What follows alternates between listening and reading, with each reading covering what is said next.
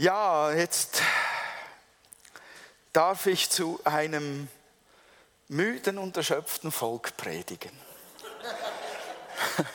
Das macht mich demütig, aber es macht mich auch demütig, ähm, was ich vorhabe zu predigen. Ich habe einfach kein Gerät zum Umschalten, gell? vielleicht muss man das noch bringen. Ich möchte heute zu den Königslektionen Hiskia von Juda hernehmen und ich, bin wirklich, ich, war, ich wurde wirklich gedemütigt, währenddem ich ähm, seine Geschichte gelesen habe. Hat mich tief berührt, wie Hiskia äh, gelebt hat, wie er unterwegs war. Merci vielmals. ähm, Hiskia war König von Juda und seine Vorgeschichte seine Familiengeschichte, seine, seine Lebenssituation, die spricht schon un, unfassbar stark. Die hat mich tief berührt, weil die ganze Zeit, die Umstände damals waren sehr herausfordernd für, ähm, für das ganze Volk und besonders auch für Könige. Ähm, sein Vater war Ahas. Ihr müsst euch den Namen nicht groß merken. Ahas war aber ein, ein Götzendiener. Sein Vater hatte sich dem König von Assyrien unterworfen und ähm, trieb wirklich schlimmsten, schlimmsten Götzendienst. Wenn, ähm, wenn man da, darunter sich vieles vorstellen kann, eines nennt die Bibel ganz deutlich, was Ahas, der Vater von Hiskia, mit Hiskia gemacht hat. Der hat nämlich ein magisches Ritual durchgeführt und hat den Hiskia, seinen Sohn, durchs Feuer gehen lassen. Und durchs Feuer gehen bedeutete damals, durchs Feuer gehen lassen heißt, diesem Gott weihen. Das kann der Moloch gewesen sein oder es könnte Baal gewesen sein. Beiden Götzen wurden damals die Familien, die Kinder so geweiht, auf diese Art und Weise. Ähm, Hiskias Vater, der hat auch ähm, als zwei andere Könige in der Region sich zusammenschlossen gegen ihn, ihn zu Fall zu bringen ihn auch umzubringen. Da hat er versucht, die Königreiche gegeneinander auszuspielen, hat paktiert. Wie gesagt, er hat den Pakt mit Assyrien eingegangen und Jesaja warnte ihn damals noch, äh, das steht in, in Jesaja 7,4, hüte dich und halte dich ruhig, fürchte dich nicht und dein Herz verzage nicht vor diesen beiden rauchenden Brandscheidstümpfen bei der Zornglut Rezins und Syriens und des Sohnes Remalias. Er wollte ihn bewahren, den Ahas, vor einem Bündnis, das ihn das Land, das, das die Israeliten, die in Juda lebten, knechtete für viele Jahre und auch eine, ein Götzendienst hineinbrachte ins Land, aber Ahas hörte nicht, Hiskias Vater hörte nicht, weder auf den Propheten noch auf Gott noch auf das Wort Gottes. Er war wirklich total verstockt und intensivst im Götzendienst. Ähm, man fand damals hunderte von, von Statuen von Fruchtbarkeitsgöttinnen Assyriens in, in Jerusalem, die, die überall auch im Tempel der Anbetung dienten. Und man könnte noch vieles sagen, aber Hiskia wuchs eigentlich in einem ganz schwierigen Umfeld auf. Stellt euch einmal vor, du hast einen solchen Vater und du kannst dich dieser Prägung nicht entziehen. Ähm, das, was er vorlebt und das, was er, was er darin an Glauben hat, die schwierige Situation, die Knechtschaft, die man hat. Man muss Tribut zahlen, man ist unterworfen, man ist eigentlich niemand mehr, man ist ein Vasallenstaat eines anderen Staates. Man macht magische Rituale mit im Elternhaus, also fürchterlich. Was, was geschieht mit einem Menschen, der so aufwächst? Menschlich gesprochen, der so geprägt wird. Was sagt unser humanistisches Denken heute? Das sagt doch, das Umfeld prägt den Menschen. Man gibt der Erziehung, man gibt der Bildung, man gibt dem sozialen Umfeld die Schuld für das, wie ein Mensch herauskommt. Und das Erstaunliche bei Hiskia obwohl er in einem solchen Umfeld aufgewachsen ist, kommt folgendes Urteil über ihn in der Bibel vor.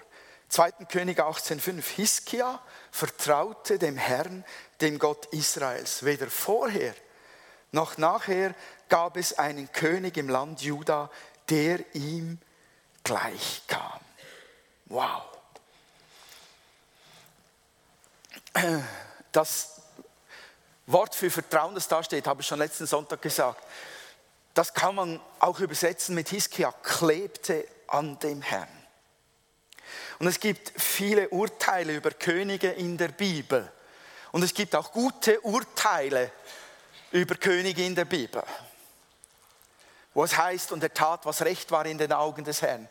Aber so tiefgehend und so intensiv und so umfassend, wie das bei Hiskia steht, wie er völlig am Herrn angehangen hat, das ist schon einzigartig, zusammen mit David vielleicht noch.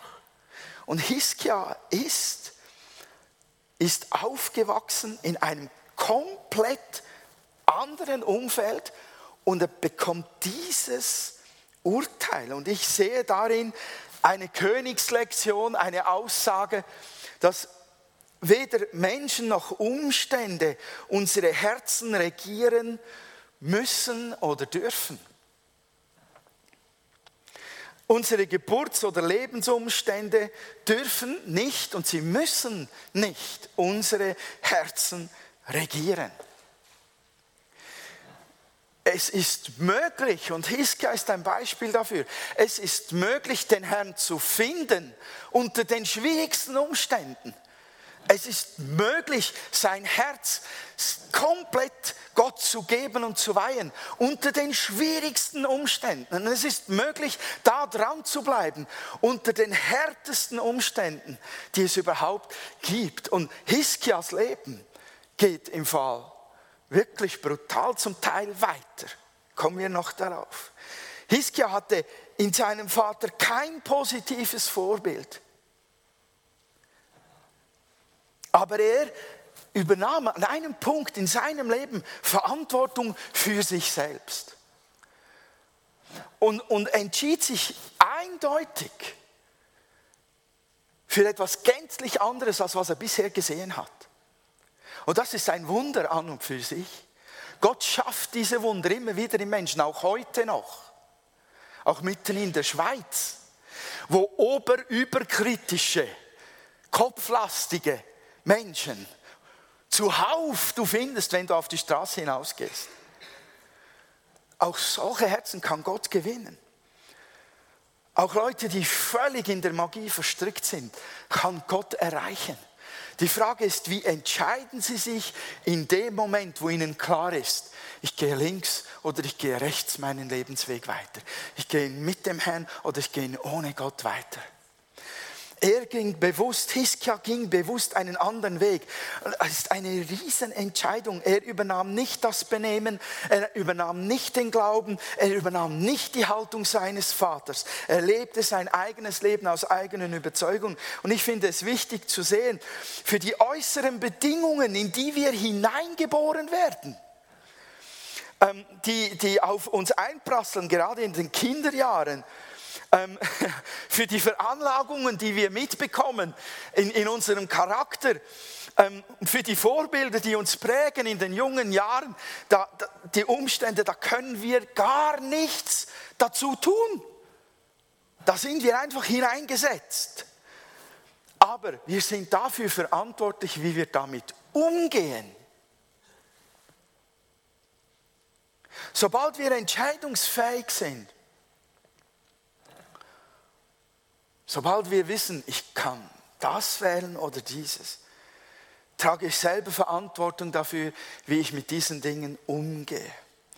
Weil mit dem Heiligen Geist haben wir das gewaltigste, übernatürliche Werkzeug des Himmels in uns, das uns hilft, tatsächlich falsche Prägungen abzulegen und in ein neues Wesen hineinzuwachsen, in das wir hineingeboren sind als Christen.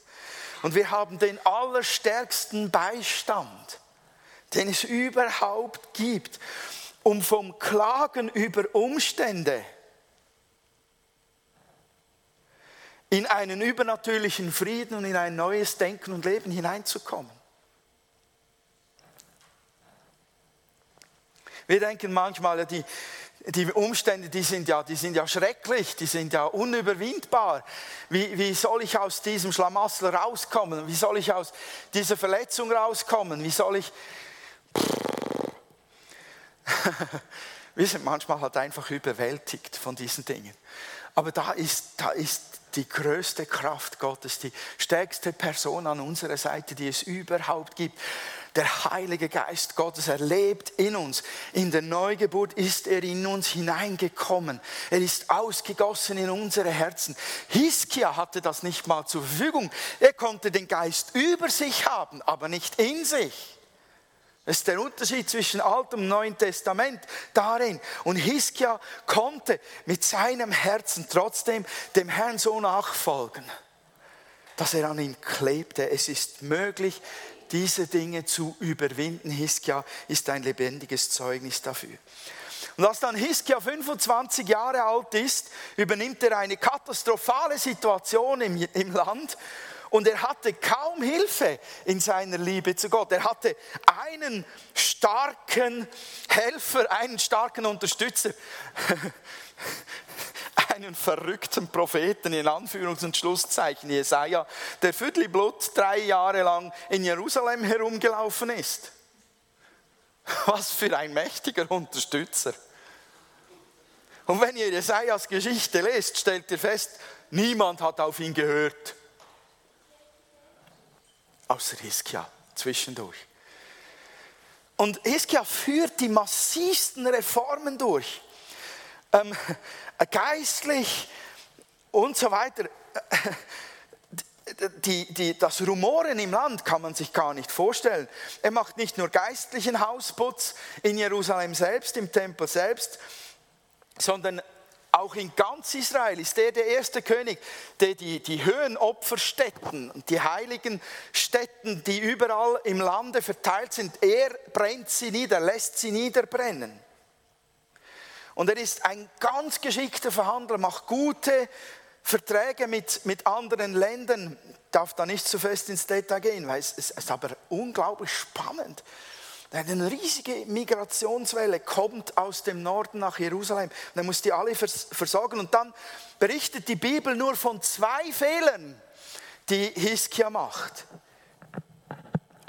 Er verbündet sich mit Ägypten, was für Gott schrecklich ist, weil aus Ägypten hat er Israel herausgeholt. Mit Ägypten macht man keine Verträge. Und zum Zweiten, er, er blöffet, er, er gibt an mit seinem Erfolg, denn erfolgreich ist es, was er tut. Es ist unwahrscheinlich erfolgreich. Er gibt an mit, mit seinen Schätzen im Tempel und was weiß ich, mit allem, was er hat. Und das führt dazu, dass man neidisch wird und das Begehren kommt und sich jemand dann holt. Und beides bereut er. Jesaja gibt ihm prophetische Einsicht. Hiskia bekennt seine, Buß, äh, seine Sünde, tut Buße, löst seine Verbindung ähm, mit Ägypten. Gott vergibt ihm. Und Hiskia lebt wirklich eine Erfolgsgeschichte. Und jetzt kommt der Punkt. Sorry, hat ein wenig lange gedauert. Jetzt kommt, kommt der Punkt. Aber dann, wenn ihr Geschichte lest, ver verliert Hiskia Stück für Stück in seinem Glaubens- und Handelskrieg fast alles wieder, weil der, der König ähm, Assyriens, Sanherib, will Juda als Untertanenstaat nicht hergeben. Der will der Kohle haben weiterhin. Der will weiter das Geld Judas haben. Und nicht nur Juda kommt dran, sondern alle anderen Länder werden auch gleich wieder mal auf Vordermann gebracht. Sanherib schickt sein Heer. Alle Aufmüpfigen werden niedergeschlagen und 45 Städte in Juda, eine Stadt nach der anderen fällt. Und der Würgegriff Assyriens wird immer enger, bis Sanheribs Heer vor Jerusalem steht. Ungeschlagenes Heer, mindestens 185.000 Mann. Wenn die über die Stadt hinwegfegen, bleibt kein Stein auf dem anderen. Keiner überlebt das. Alles zerbröckelt, was sich Hiskia aufgebaut hat in dieser Zeit. Und dann kommt der Vorschlaghammer. Mit 39 kommt Jesaja, also Siskia 39 ist nach 14 Jahren Regentschaft, kommt Jesaja noch zu ihm und sagt ihm, bestell dein Haus, bring deine Sachen in Ordnung, füll deine Patientenverordnung aus, du wirst sterben.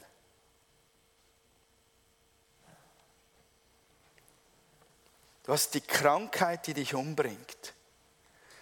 Also ich finde, das ist eine Achterbahn eines Lebens. Wie, wie, Gott sei Dank sind wir nicht an seiner Stelle in diesem Ausmaß. Und ich habe mich wirklich gefragt, wie kann ein Leben, wie kann eine Seele das aushalten und trotzdem Gott treu bleiben? Wie steht man im Glauben eine solche Situation durch? Hat irgendjemand von euch schon mal so eine Phase durchgemacht? Also nicht, dass jemand von uns ein Land regiert hätte und reformiert hätte, sonst wäre es nicht aufgefallen, das wäre ungewöhnlich. Aber ich sehe schon, schon Vergleiche zu unserem Alltag. Wir haben doch alle unser Herz Gott gegeben, oder?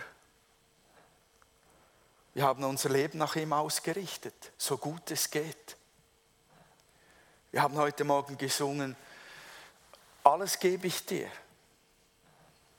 Und wir meinen das ernst. Und wir erziehen, erziehen unsere Kinder mit Gottes Werten. Wir feiern die Feste Gottes. Wir vertrauen Gott in guten Zeiten des Lebens und auf einer fruchtbaren Erfolgswelle. Da sind wir manchmal auch unterwegs und dann bekommt das Ganze vielleicht mal Risse. Also ich habe solche Momente, wo ich das Gefühl habe, es zerbröselt alles. Sah so gut aus, hat alles gut geklappt und jetzt zerbröselt es. Hattest du auch schon Momente, wo alles zu zerbröseln scheint und der Feind dich und deinen Glauben auslacht? Wo ein Drohbrief, eine Liste dessen, was dein Leben durcheinander macht, dich verunsichert und tiefe Existenzfragen aufwirft? Und fragst du dich auch manchmal, Moment mal, Gott, was ist eigentlich los? Und vielleicht gibt es sogar ein ärztliches Urteil über dir, das lautet unheilbar äh, krank, bring deine Angelegenheiten in Ordnung. In wenigen Wochen sind sie tot. Ich sehe hier eine doppelte Königslektion für unser Leben. Was macht Hiskia in dem Moment? Wohin geht Hiskia? Was betet dieser Hiskia? Ich glaube, das kann alles uns in unserem eigenen Zerbruch helfen. Hiskia nimmt den Drohbrief, er hat einen Drohbrief ähm, von Sanherib erhalten. Und in diesem Drohbrief wird wirklich öffentlich Hiskia ausgelacht und sein Glaube und niedergemacht. Und er nimmt diesen Drohbrief, geht in den Tempel und breitet ihn vor Gott aus, heißt es in der Bibel. Dort ist Hiskias Ort der Kraft und der Stärkung und des Friedens und der Hoffnung. Dort ist der Ort der Ermutigung. Dort ist sein Gott, sein Ratgeber, sein Vertrauen zu Hause. Wisst ihr, das ist schon nicht Durchschnitt, was, was Hiskia macht, weil Hiskia hat ja auch Möglichkeiten, die menschlich funktionieren, aber es steht ihm das Messer am Haus und er geht ins Haus Gottes und er legt diesen, diese Bedrohung vor Gott aus. Und ich, ich frage mich, oder ich frage euch heute Morgen, wohin gehst du? Wohin gehst du mit diesen Drohbriefen in deinem Leben? Es kann einfach geschehen, dass man unterwegs ist und sich alle Mühe gibt und trotzdem alles zu zerbröseln scheint. Bei Hiskia war dieser Ort seine Stärkung. Und ich glaube, wir müssen wirklich einen solchen Ort auch kennen. Und ich kann es nicht mit Worten ausdrücken, was ich glaube, was damit gemeint ist. Ich meine nicht da diesen, diesen Gebetsort, wo man einfach mal schnell vorbeigeht und sagt, Herr, hilf mir. Und dann irgendein Schema durchbetet. Ich proklamiere, oder ich weiß, ich muss jetzt so und so und so beten, sondern das ist der Ort, wo ich total offen, total entblößt, total authentisch. Ich alleine bin mit allem, was in meinem Herzen ist, mit all meinen Gefühlen, mit all meinen Gedanken. Das ist dieser heilige Ort, wo Gott hineinsieht und wo Gott hineindringen kann. Wo keine anderen Gedanken ablenken, keine Schema ablenken, wo ich wirklich nackt und bloß vor dem Vater bin. Und stehe und sage, ich brauche deine Nähe. Diesen Ort müssen wir alle kennen.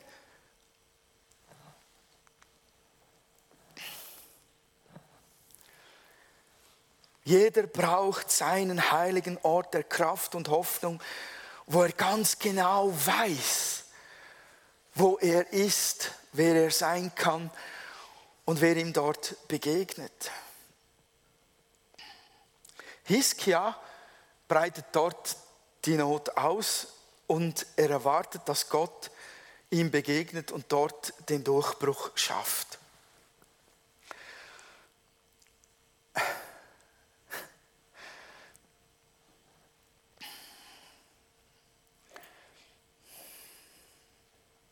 Hier gibt es ein außergewöhnliches Detail in diesem Text der Bibel. Hiskia betet dort folgendes, 2. Könige 19, 19. Nun aber, Herr, unser Gott, errette uns aus seiner, aus der Hand des assyrischen Königs, damit alle Königreiche auf Erden erkennen, dass du Herr allein bist. Das ist wieder so ein, ein Gebet, ich, ich bringe die Worte nicht hin. Die haben mich so betroffen gemacht.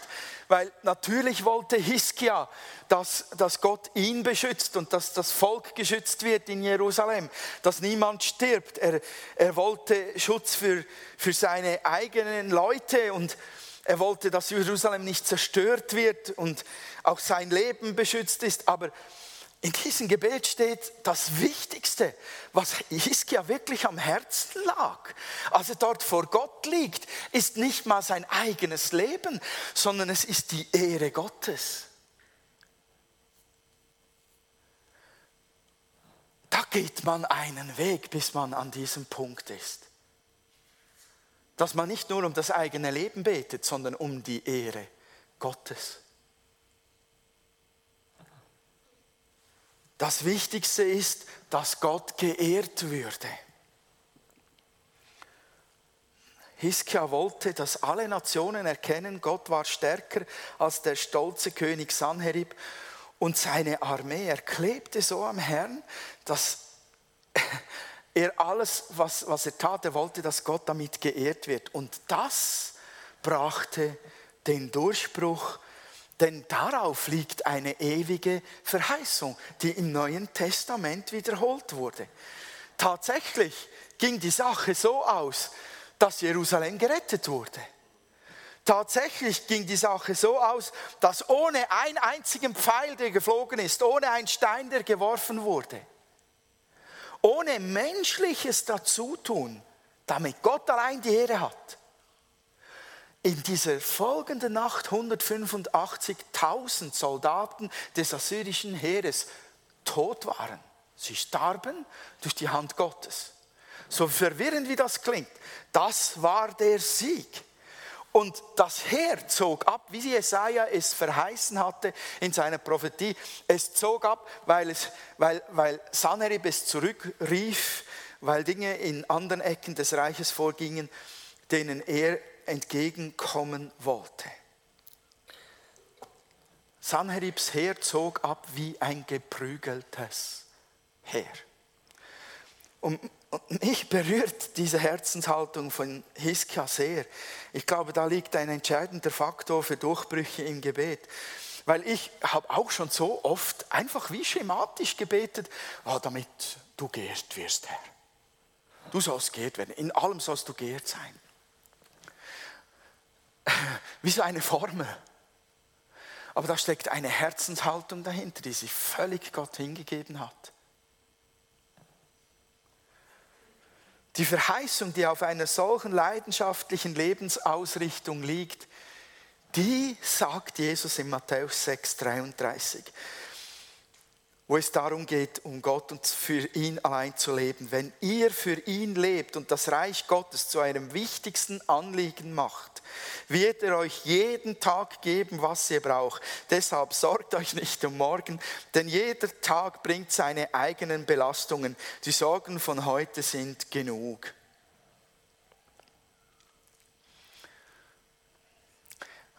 Auf, auf einem Leben, das sagt, dir allein diene ich, dir allein gehöre ich. Zu deiner Ehre tue ich was, ich, was ich tue. Ich möchte, dass du verherrlicht wirst. Wenn man über mich spricht, Herr, möchte ich, dass du geehrt wirst. Wenn man mein Leben sieht, möchte ich, dass du hoch erhoben wirst. Darauf liegt eine Verheißung. Der Herr wird solch ein Leben segnen und mit allem beschenken, was nötig ist. Ich finde keine Worte, um, um, um die Tiefe, die Hiskia da drin betet, irgendwie in Worte formen zu können. Mich hat es ganz, ganz tief berührt und, und ermutigt zu sagen, wir, wir brauchen wir brauchen nicht unter unseren Umständen einzuknicken. Wir müssen ihnen nicht weiter die Schuld geben für unser eigenes Verhalten.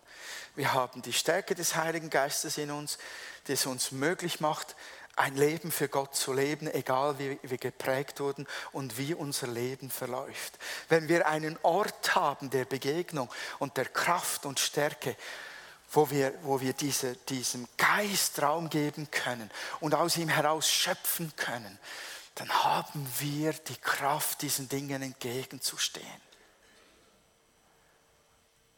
Und wenn wir unser Herz völlig an den Herrn hängen, dann stehen uns die Verheißungen Gottes, sein eigenes Versprechen zur Seite. Ich werde dir den Durchbruch geben. Ich werde dich ans Ziel führen. Und ich wünsche mir für uns alle, dass wir in dieser Woche diesen Ort aufsuchen oder neu kennenlernen oder zum ersten Mal finden und eine Begegnung mit Gott haben, dass wir, dass wir mit dem Herrn uns noch tiefer verbinden können, wie es ein Hiskia tat, damit der Segen Gottes noch stärker fließt in unserem Leben. Ich wünsche euch dazu Gottes Gnade. Amen.